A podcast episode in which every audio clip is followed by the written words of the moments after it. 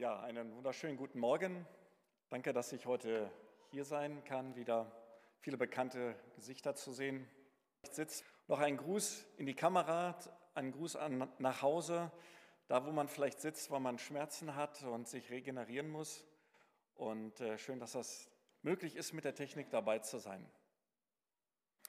Ich habe heute ein spannendes Thema mitgebracht, der Umgang mit Zorn.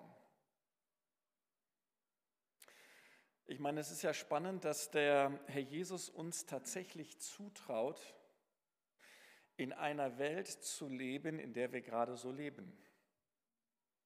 Augenscheinlich traut er uns das zu. Und dir und mir traut er persönlich das zu, dass genau das, was ich das vergangene Jahr, was ich die Woche, was ich heute erlebe, die Krisen, die politischen Krisen, die Umwälzungen, er lässt das in meinem Leben zu und in deinem, weil er es dir zutraut. Und ähm, das hat er schon immer gemacht. Das Interessante ist, dass er seinen Jüngern schon gesagt hat, ich werde jetzt gehen. Das hat er im Johannesevangelium gesagt, ich werde gehen und ich werde euch zurücklassen. Und in der Welt werdet ihr Drangsale haben, Probleme haben. Und in der Tat, man kann das einmal so sehen, dass wir durch den Sündenfall unser Körper vergeht, wir werden älter, wir haben Schmerzen, wir müssen operiert werden, wir haben es am Darm, wir haben es an den Nerven oder was auch immer, an den Zähnen, an den Augen. Ähm, das ist der Verfall und das ist ein Teil der Drangsal der Probleme, die wir haben. Und das Zweite ist, Gott hat es zugelassen, dass die Sünde noch regiert in der Welt, dass das Böse noch regiert in der Welt, dass der Fürst der Welt noch Menschen beeinflussen darf den Politiker beeinflussen kann, meinen Nachbar beeinflussen kann. Und wisst ihr, das tut weh manchmal. Das ist genau das, was in dem Psalm 146 ausgedrückt wurde, dass wir nicht auf die Menschen vertrauen sollen, weil Menschen ihre Macht missbrauchen und das tut weh. Und eine Reaktion, eine Emotion, wenn etwas wehtut, wenn Recht gebeugt wird, ist, dass man zornig wird. Und äh, das Interessante ist, Wikipedia selber, wenn man da mal reinschaut, wie ähm, Wikipedia das auch definiert, Zorn. Zorn ist ein Erregtheitszustand bei dem Versagen eines Rechtes eines Bedürfnisses oder eines Anspruchs. Es ist der Ausdruck des Unmuts und der Unzufriedenheit. Also Versagen eines Rechtes, meine Reaktion Unmut, Unzufriedenheit. Oder bei einer persönlichen Kränkung, wenn mein Recht verletzt wird, ist Zorn der Ausdruck der Vergeltung oder der Genugtuung. Und grundsätzlich ist es Ärger über Ungerechtigkeit mit dem Ziel der Wiederherstellung des Rechts. Ich habe hier hintergeschrieben, da steht im Wikipedia nicht so direkt, das ist der heilige Zorn. Und wenn wir zornig sind oder zornig werden, dann ist das eine, eine Emotion, die Gott in, mich, in mir ein, in, in dich eingebaut hat.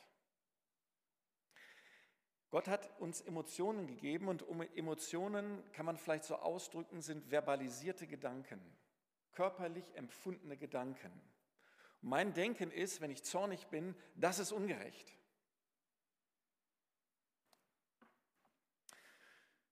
Jetzt denkt mal an die letzte Woche. Gibt es da eine Situation, wo sie oder wo du richtig zornig geworden bist? Was ist da passiert? Vielleicht bei einer Situation, wo du die Nachrichten gelesen hast und bist zornig geworden, wie man so öffentlich mit Menschen umgehen kann in der Presse oder wie Politiker un unterwegs sind in einer Wut, wie Politik gestaltet wird.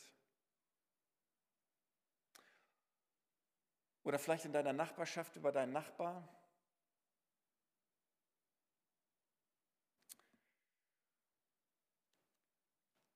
Oder sogar in der Ehe, über den Ehepartner. Habt ihr da ein Bild, eine Situation? Was ist da passiert? Man empfindet in so einer Situation, dass etwas so nicht sein darf, aber es ist passiert. Und meine Erregung ist dieser Zorn. Und da Gott uns Emotionen geschenkt hat, in uns eingebaut hat, ist es so, dass dieses Empfinden von Ungerechtigkeit eines, eine Eigenschaft der Ebenbildlichkeit Gottes ist. Gott hat dich und mich geschaffen in seinem Ebenbild. Und dass wir Ungerechtigkeit empfinden können, ist ein Teil der Ebenbildlichkeit Gottes. Das können wir schon mal als erstes mitnehmen als Kerngedanke für das Thema Zorn. Wenn du also zornig bist, kann es sein, dass du Ungerechtigkeit empfindest und die Tatsache, dass du Ungerechtigkeit empfindest, ist, weil du ein Gewissen hast, eine Moral hast, die Gott dir geschenkt, geschenkt hast. Und damit ist diese Reaktion eine Reaktion der Ebenbildlichkeit Gottes. Und deswegen ist es auch so, dass ein bisschen höher halten wahrscheinlich, ja. Gott selber beschreibt sich als ein Gott, der zornig ist. Und auf der einen Seite klingt das bedrohlich und auf der anderen Seite ist das genau tröstlich. Wisst ihr warum? Wenn Gott nicht zornig wäre, würde er Ungerechtigkeit nicht als Ungerechtigkeit empfinden. Und ein Gott, der nicht unterscheiden könnte zwischen Gerechtigkeit und Ungerechtigkeit, diesem Gott würden wir uns nicht anvertrauen wollen. Und der heilige Zorn Gottes ist Gottes Ausdruck über Ärger und Ungerechtigkeit, weil er einen gerechten Anspruch hat, weil er die Gerechtigkeit in seinem Wesen, in seiner Person ist. Und ich habe exemplarisch hier drei oder zwei Beispiele mitgebracht oder ein Beispiel, wo der Herr Jesus selber im Markus-Evangelium zornig war. Und zwar, als es um die Heilung eines Menschen ging, der eine verdorrte Hand hatte. Und es war mal wieder Sabbat und die Pharisäer warteten ja immer darauf, dass der Jesus was am Sabbat tat, um ihn zu verurteilen. Und hier ist also ein Mensch, der krank ist, der sein Leben nicht gestalten kann, weil er eine kaputte Hand hat. Und ihnen war eine kaputte Hand des Nächsten so unwichtig, sie haben das instrumentalisiert, um ihm eine Falle zu stellen. Und da ist der Jesus zornig geworden über so eine Boshaftigkeit, über so eine Ungerechtigkeit. Und er blickte auf sie umher mit Zorn, betrübt über die Verhärtung ihres Herzens. Und er spricht zu den Menschen, strecke die Hand aus. Und er streckte sie aus und seine Hand wurde wieder hergestellt. Der Jesus selber sagt im Johannes 3, Vers 36, habe hier diesen Bibelvers auch mitgebracht. Wer an den Sohn glaubt, der hat ewiges Leben. Wer aber dem Sohn nicht gehorcht, wird das Leben nicht sehen, sondern der Zorn Gottes bleibt auf ihm. Glaube, das ist so einer der Verse, da stolpert man drüber. Ne? Und wir kennen genauso die Aussage, dass Gott den Sünder liebt und ihn retten möchte. Und hier steht, dass über dem, dem Ungehorsamen, der Gott nicht in sein Leben lässt, also der Sünder, dass über ihm der Zorn Gottes bleibt. Und tatsächlich ist es so, wenn ich einen Ehepartner habe, der Jesus Christus noch nicht kennt, da steht der Gottes Zorn über meinem Ehepartner und gleichzeitig liebt er ihn. Aber in dem Zustand, wo, wo die Frage der, des Verhältnisses zu Gott noch nicht geklärt ist, hat der Schöpfer das Recht, zornig zu sein, weil sein Recht von dem Geschöpf gebeugt wird, ihn anzuerkennen und ihn zu ehren. Und ein Ungläubiger ist per Definition einer, der sich bisher im Herzen entschieden hat, den Schöpfer noch nicht als Schöpfer anzuerkennen und ihm die Ehre zu geben. Und dieses Recht des Schöpfers ist verletzt. Und deswegen ist der Zorn des Schöpfers, der Zorn Gottes noch über jeden, der bis heute hier diese Entscheidung nicht getroffen hat, sein Herz dem Schöpfer wiederzugeben.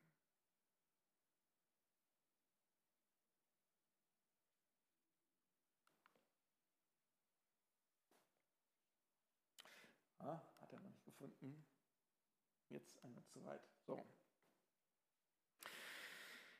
Römer 1, Vers 18 steht, denn es wird offenbart Gottes Zorn vom Himmel her über alle Gottlosigkeit und Ungerechtigkeit der Menschen, welche die Wahrheit durch Ungerechtigkeit niederhalten. Gott gibt eine Information preis, dass er Ungerechtigkeit richten wird. Und er verbindet das mit dem Zorn, mit der Erregtheitszustand, mit dem, Zus mit dem Empfinden, dass er Ungerechtigkeit nicht ertragen kann. Und in Offenbarung 11 gibt, äh, Offenbarung gibt uns eine Schau, wie Gott das einmal äh, auch praktisch umsetzen wird. Und in Offenbarung 11, Vers 18 steht, und die Nationen sind zornig gewesen. Übrigens, die Nationen sind auch zornig, nämlich untereinander. Vielleicht die muslimisch geprägten Nationen sind zornig über die westlich-christlich geprägten Nationen. Der Westen ist zornig über den Osten, der Osten ist zornig über den Westen. Jeder ist zornig über den anderen, weil er die Politik des anderen als Ungerechtigkeit empfindet. Jeder in seiner eigenen Denke ist zornig, weil er Unrecht sieht. Die Nationen sind zornig gewesen und dein Zorn ist gekommen. Und jetzt kommt es, jetzt kriegt der Johannes diese Schau und dein Zorn, dein heiliger, dein absolut gerechtfertigter Zorn ist gekommen und die Zeit der Toten gerichtet zu werden. Für Gott sind die Geschöpfe, die ihn als Schöpfer nicht anerkennen möchten, Tote. Und nebenbei heute noch möchte er, dass sie lebend werden, damit sie nicht zu den Toten gehören. Das ist die Botschaft, die im Evangelium mit enthalten ist. Heute haben wir den Schwerpunkt auf den heiligen Zorn Gottes.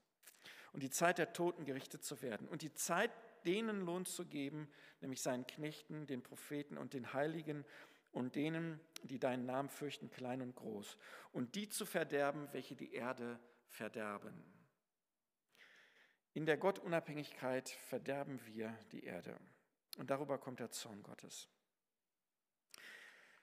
Wir haben so diese Schau über den heiligen Zorn Gottes. Und jetzt gehen wir einen Schritt weiter und sind plötzlich überrascht, dass der Paulus Aussagen macht. Und die lese ich jetzt hier einmal vor. Und zwar an die Korinther.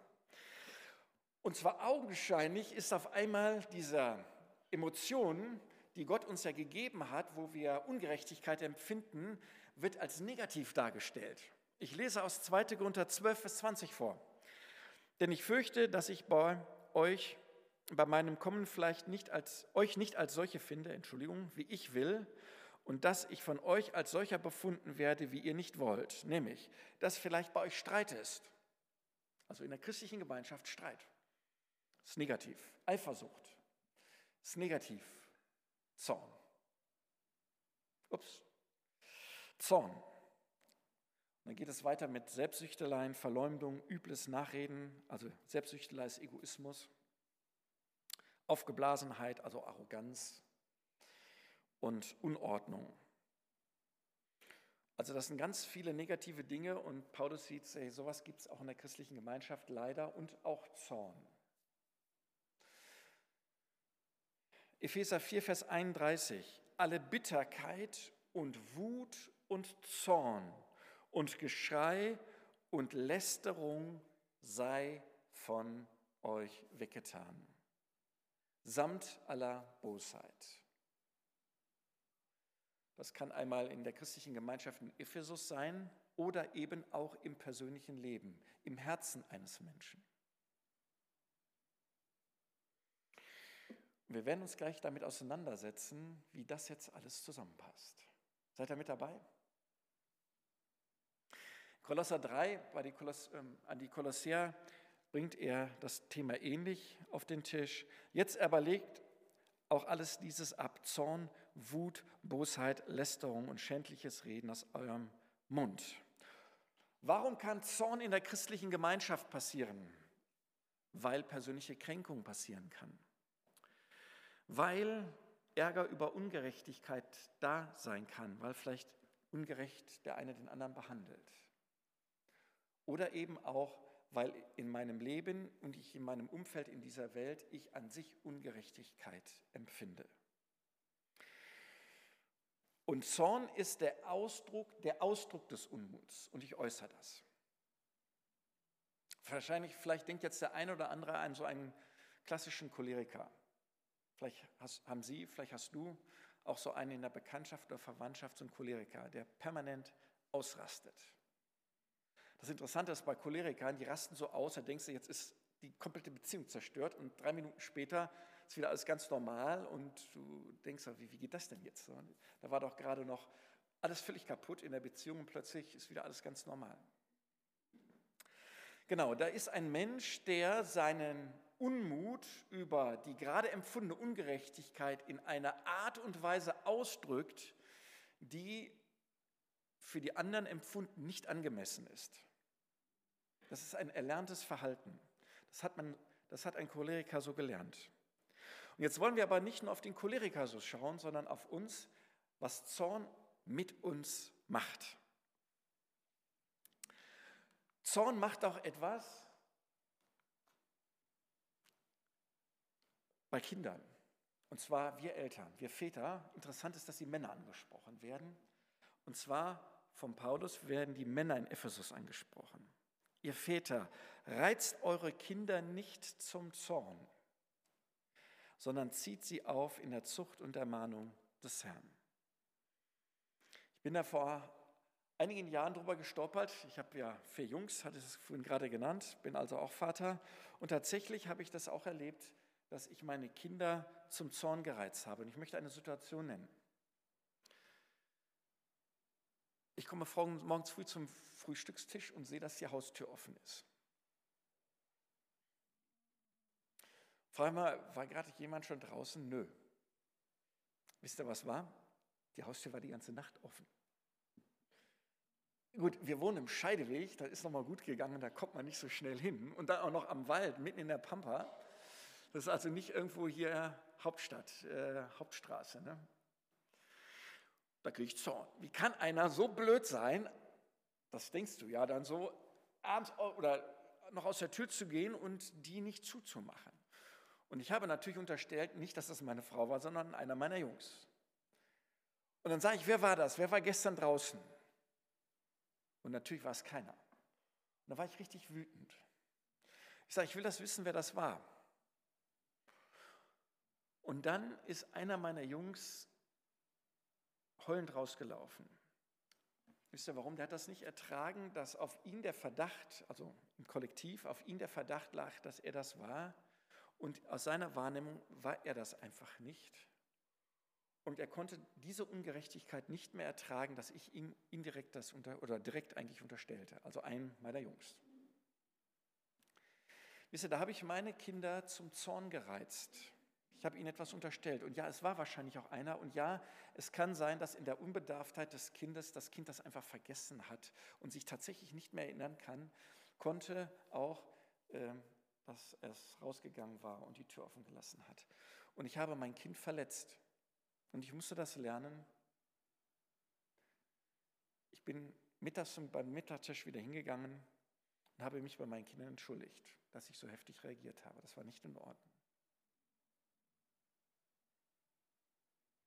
Also der, der Grund des Zorns eines Kindes sein, dass es vom, von mir, vom Vater gekränkt oder gedemütigt oder übermäßig scharf bestraft wurde oder tatsächlich unfair behandelt wurde.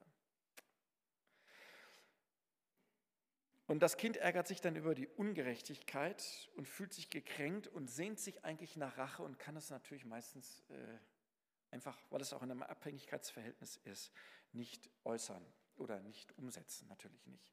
Und bei meinem Sohn war es so, der ist einfach rausgelaufen. Der konnte das dann nicht mehr ertragen. Genau. Und jetzt fragen wir uns, wie können wir mit Zorn umgehen? Und ich möchte jetzt eine praktische Hilfeleistung aus dem Wort Gottes geben, wie wir mit unserem Zorn, mit dieser Emotion umgehen können, um Gott die Ehre in unserem Leben zu geben und in seiner Ebenbildlichkeit zu leben, wozu du und ich geschaffen bist, heute, hier und jetzt. Und wenn du das so umsetzt in deinem Leben und immer wieder neu lernst, und ich das lerne, denn gleich, was ich alles dazu sagen werde, das sage ich mir, ich predige mir heute, ich sage es zu mir, dann, wenn du das umsetzt im Glauben, dann, bist du, dann betest du Gott an.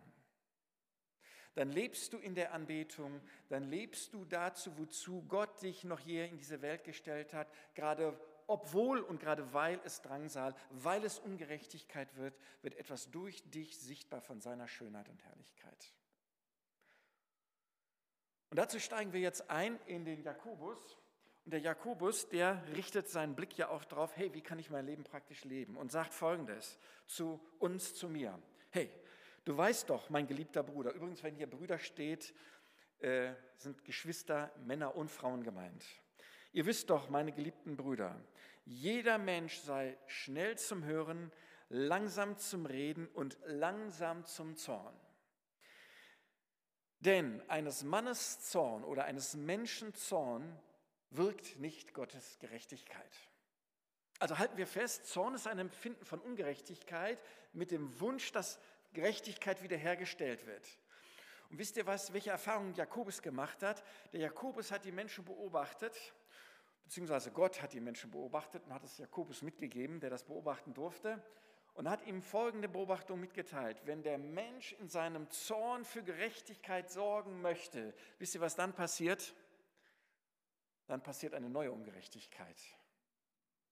Weil wir entweder übers Ziel hinausschlagen oder in einer Art und Weise den anderen fertig machen, Vergeltungsschläge üben, die wiederum Zorn hervorrufen. Und genau das erleben wir in der Politik in den Tagen des Zorns in Palästina hin und her, da werden Raketen zurückgeschossen, hin und her gebombt, um Stärke deutlich zu machen, um Präsenz deutlich zu machen und um Rache zu üben, Gerechtigkeit wiederherzustellen und es wird neue Ungerechtigkeit produziert. Diese Beobachtung machen wir, wenn der Mensch in der Unabhängigkeit von Gott für Gerechtigkeit sorgen möchte, wird neue Ungerechtigkeit produziert.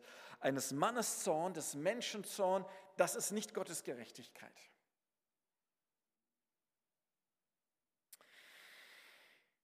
Und jetzt sagt der Paulus dem Timotheus, hey, wenn, das ist interessant, dass Männer angesprochen werden, weil anscheinend Männer eher die Neigung haben, ihren Zorn auch in der Praxis umzusetzen, weil sie die körperliche Dominanz haben oder was auch immer.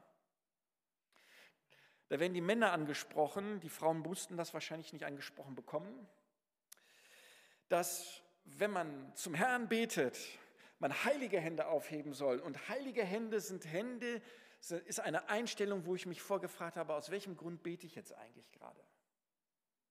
Mit welcher Haltung Gott gegenüber und Menschen gegenüber will ich etwas von Gott eigentlich erwarten? Und da sagt er, diese Hände sollen heilig sein, dass mein Denken soll erneuert sein.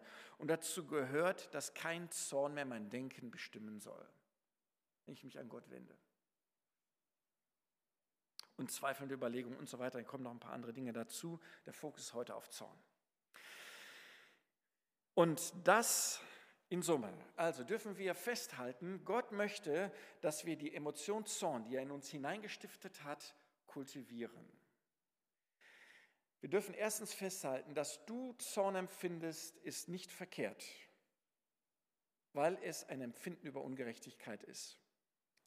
Es ist Ebenbildlichkeit Gottes. Aber der Umgang mit Zorn ist jetzt das Entscheidende. Übst du selber Rache oder wie verarbeitest du diese Ungerechtigkeit? Und dafür habe ich die nächste Folie.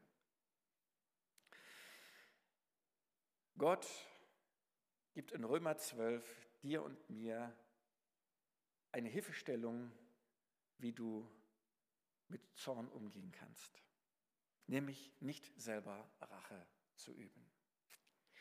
Römer 12, Vers 19. Recht euch nicht selbst, Geliebte, sondern gebt Raum den Zorn, nämlich dem Zorn Gottes. Denn es steht geschrieben, mein ist die Rache, ich will vergelten, spricht der Herr. Der Herr ruft mir jetzt zu, der Herr ruft dir zu beim nächsten Mal, wenn du Zorn empfindest, ja, ich gestehe dir zu, dass du Zorn empfindest, das ist okay. Und ich bitte dich jetzt um eins, räche dich nicht selber. Ich verspreche dir eins, ich werde einmal Rache üben. Wisst ihr, wo wir das Thema schon mal hatten? Vorletztes Mal hier war, bei dem Thema Vergebung. Die Vergebung ist ein omnipräsentes Thema in unserem Leben, weil wir in einer Welt leben voller Ungerechtigkeit. Vergebung heißt, dass ich mein Recht auf Rache aktiv bei Gott abgebe, weil ich ihm zutraue, dass er einmal das Unrecht in Ordnung bringen wird. Und es gibt zwei Orte, wo er das Unrecht in Ordnung bringt, beziehungsweise sogar schon gebracht hat. Der erste Ort ist vor 2000 Jahren in den drei Stunden der Finsternis am Kreuz von Golgatha, hat er Ungerechtigkeit bestraft. Und zwar nicht an mir, dem Täter, sondern an dem Stellvertreter, an seinem Sohn Jesus Christus. Wow, deswegen die Ungerechtigkeiten, die ich begangen habe, die hat Christus getragen. Deswegen wird die Rache Gottes an meiner Ungerechtigkeit nie mehr an mir vollzogen. Und auch an meinem Mitbruder, an meiner Mitschwester nicht, die wiedergeboren ist, der, der denen Gott vergeben hat. Und ich sage, Herr Jesus, du hast was mit dieser Person in Ordnung gebracht, deswegen gebe ich mein Recht auf Rache an dich ab, auch an meinen Mitbruder, an meine Mitschwester. Und ich gehe aus der Opferhaltung in die Täterhaltung, indem ich aktiv es an Gott abgebe. Und der zweite Ort der Rache, in dem Gott Dinge in Ordnung bringen wird, ist Offenbarung 11, was wir vorhin gelesen haben, der große weiße Thron, wo er über die Toten richten wird, die die Stellvertretung nicht angenommen werden haben, die selber für ihre Ungerechtigkeit vor Gott Verantwortung übernehmen müssen. Gott wird das einmal in Ordnung bringen. Deswegen ist es ein Trost, dass es einen Gott des Zorns gibt, weil da Gerechtigkeit hintersteht. Und er sagt, mein ist die Rache. Also er verspricht dir, dass er das, was du empfunden hast, in Ordnung bringt. Glaubst du das? Wenn du das tust, betest du Gott an indem du ihm aktiv deine Lebenssituation hingibst und ihm glaubst, dass, das, dass er nicht lügt und dass das stimmen wird. Das Geschenk, was Gott gibt, ist Frieden. Eine Gelassenheit, die den Verstand übersteigt. Und in dem Moment erlebst du einen lebendigen Gott.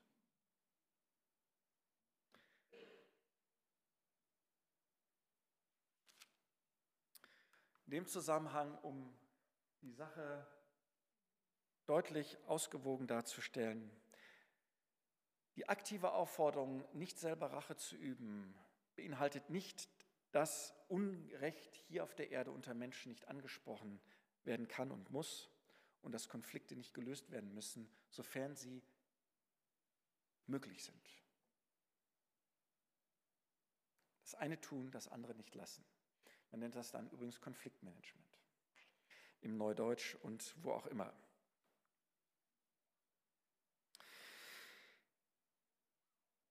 Wir sind dabei, dass Gott uns auffordert, dass wir Zorn im Herzen nicht kultivieren sollen.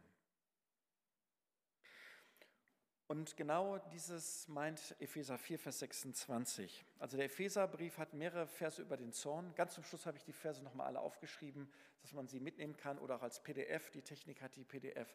Dann kann man sich die Verse dann nochmal mitnehmen für sich zu Hause zum Nachlesen. Epheser 4, Vers 26. Zürnt und sündigt dabei nicht. Die Sonne gehe nicht unter über euren Zorn.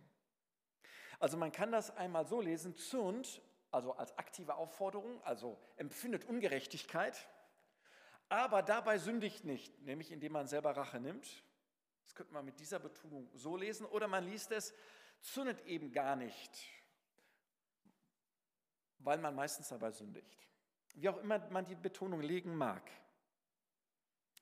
Die Frage ist hier, wie kann man zürnen und dabei nicht sündigen. Also wie kann man ein Empfinden über Ungerechtigkeit haben und dabei nicht sündigen? Ja, und die Antwort ist eben genau das aus Römer 12 gewesen. Gib deine Verletzung aktiv an Gott ab. Trete aus der Ohnmachtsfalle, aus der Opferhaltung, aus der Ohnmacht etwas nicht zu können in eine aktive Handlung. Gott fordert dich auf, komm zu mir, gib das bei mir ab übergib das mir in einem Willensprozess. Dein Recht auf Genugtuung, gib es mir, ich werde das in Ordnung bringen. Und ich verspreche dir, ich gebe dir einen Frieden, der den Verstand übersteigt.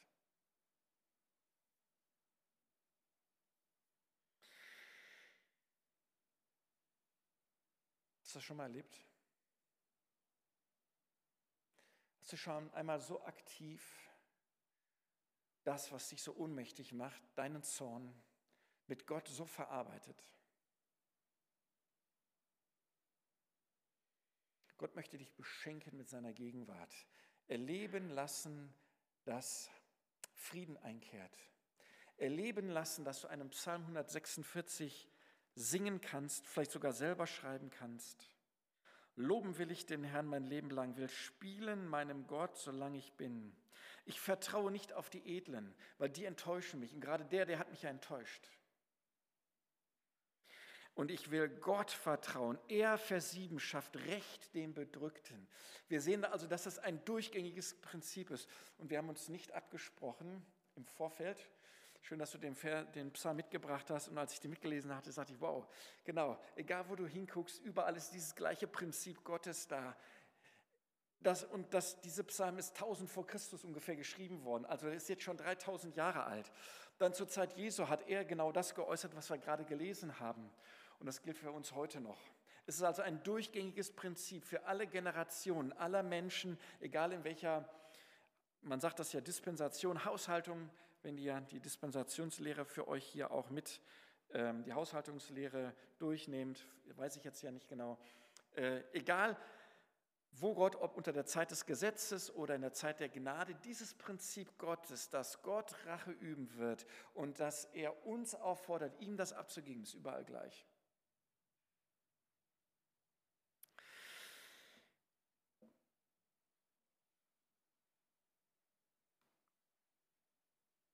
Und hier nochmal der Vers, zürnt und sündiget nicht. Wie kann man zürnen und nicht sündigen? Das erste war es, an Gott abzugeben und das zweite noch einmal, vorhin schon angedeutet, das Unrecht schon ansprechen, sofern es möglich ist. Und zwar beim Täter. Und auch aktiv damit zu sorgen, dass Unrecht beseitigt wird. Des Menschen Zorn ist draufschlagen, Rakete nochmal draufhauen. Zivilisten kommen um, ist egal. Rache üben, Stärke zeigen, Dominanz. Des Mannes Zorn wirkt nicht Gottes Gerechtigkeit, Jakobus 1. Aber das Unrecht ansprechen, indem man selber barmherzig ist oder andere zum Handeln bewegt, ist Gottes Gerechtigkeit. Und Matthäus 18 macht deutlich, wer ist ein Großer im Reich der Himmel? Das ist die Eingangsfrage von Matthäus 18. Ein Großer im Reich der Himmel ist der, der hingeht, wenn einer gesündigt hat, also Unrecht getan hat, wo Zorn entsteht, und gehe hin und überführe den anderen. Und liebe Geschwister, das ist unser Miteinander in der christlichen Gemeinschaft. Hier in dieser Gemeinschaft habt ihr füreinander die Verortung, dass Ungerechtigkeit aufgearbeitet wird und dass eine geistliche Stärke da ist, aus der Nähe Gottes heraus zu einem Täter hinzugehen und zu sagen, so wie du dich verhalten hast, das hat Verletzung hervorgerufen. Du verunehrst Christus damit und wir wollen das in Ordnung bringen. Und in den Geiste, in den Gesinnungen der Wiederherstellung, weil Gott Dinge in Ordnung bringen wird, das ist christliche Gemeinschaft. Dafür sind wir untereinander da weil wir in einer Welt leben, wo wir Drangsal haben, Probleme. Das ist christliche Wiederherstellung. Und ich darf Folgendes zusammenfassen für uns heute. Zorn ist eine Emotion, die Gott in uns eingebaut hat. Es tritt ein bei Empfindung von Ungerechtigkeit. Und genauso empfindet Gott. Daher ist Zorn an sich als Emotion eine göttliche Emotion. Aber dieser Zorn unter Menschen kann unheilig und zerstörend sein. Und das ist durch den Sündenfall letztendlich unser Thema als Menschen, dass wir nicht richtig mit Zorn umgehen können. Und wir stehen in der Entscheidung, ob wir Zorn kultivieren oder indem wir es aktiv verarbeiten in dem Unrecht aktiv beseitigt wird und verletzte Rechte an Gott abgegeben werden. Und jetzt gehen wir nochmal in die Situation, die wir vergangene Woche erlebt haben.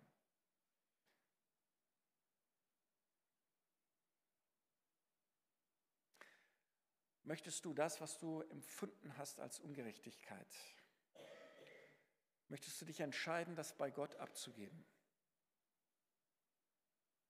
Betest du ihn dafür an, dass er ein Gott des Rechtes ist und ein Gott der Rache und das in Ordnung bringen wird?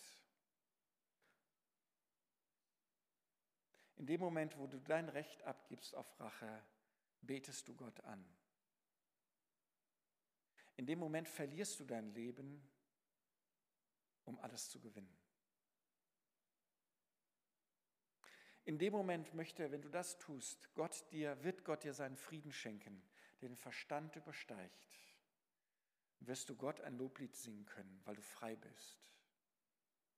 Der Zorn hat keine Macht mehr über dich. Das Empfinden der Ohnmacht über Ungerechtigkeit hat keine Macht mehr über dich, weil Gott das dann in dir bewirkt, weil er der Starke ist, der es kann. Möchtest du das tun? Der Jesus lädt dich dazu ein, zu ihm zu kommen.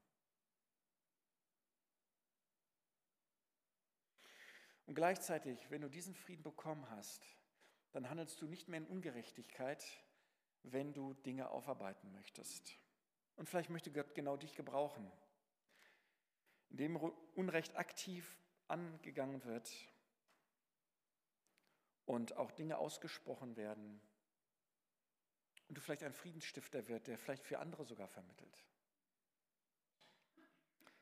Und halte fest, mein ist die Rache, ich will vergelten, spricht der Herr. Gott möge uns daran segnen.